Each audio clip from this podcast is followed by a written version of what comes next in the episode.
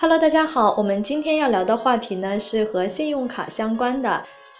信用卡的那些必须知道的小细节。在今天呢，信用卡已经非常普及了，很多朋友都同时办理了两到三张信用卡。我们呢一般会注意刷卡六次免四年年费这类比较常见的细节，但是使用信用卡需要考虑的细节远远不止这些。那么有哪些容易忽略的小细节呢？我们一起来看一看。第一呢是信用卡的自动扣款日不等于最后还款日。我们知道信用卡绑定借记卡以后呢，可以在每个月固定的时间自动还款。相信很多朋友都为了方便绑定了储蓄卡，但是信用卡和储蓄卡绑定以后呢，并非就高枕无忧了。各家银行对信用卡自动还款的划账时间并不一致。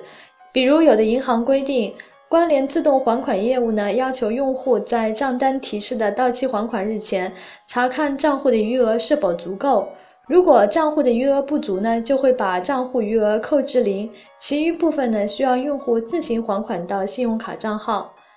如果自动还款没有成功，银行会因为没有全额还款而收取罚息。第二呢，是信用卡的异地刷卡不一定免手续费。一般来说呢，信用卡刷卡是免费的，但不同的银行呢，对信用卡异地刷卡的规定是不一样的。尤其在国外刷卡，有的银行呢是需要收取手续费的。所以呢，在刷卡之前一定要了解清楚你持有的信用卡是否免费，需要缴纳多少手续费，避免不必要的支出。第三呢，是信用卡分期实际的年利率非常高。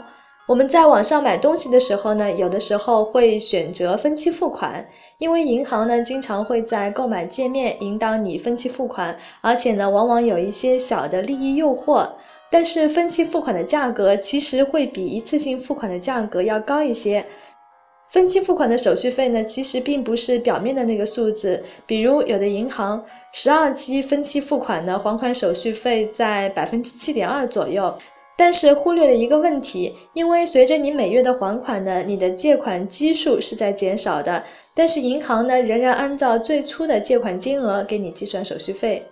比如你消费一点二万元，年利率和手续费率呢都是百分之七点二，分期十二个月，每个月呢要还一千的本金和七十二元的手续费，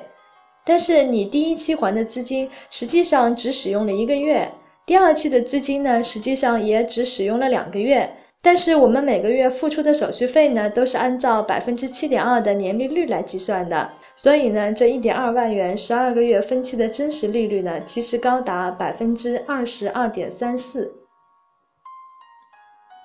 第四呢，临时额度可能没有免息期。一般呢，我们遇到节假日或者外出旅游，都会想到提高信用卡的临时额度。但是不是所有的银行在临时额度内都是免息的，所以呢，如果你要调高临时额度，应该在第一时间咨询银行，问清楚具体的细节。第五呢，签名卡被盗刷也有可能要自己承担。一直以来呢，很多人都认为，凭签名消费的卡如果被盗刷呢，只要能证明不是持卡人本人签名的，就不承担这笔盗刷资金的风险。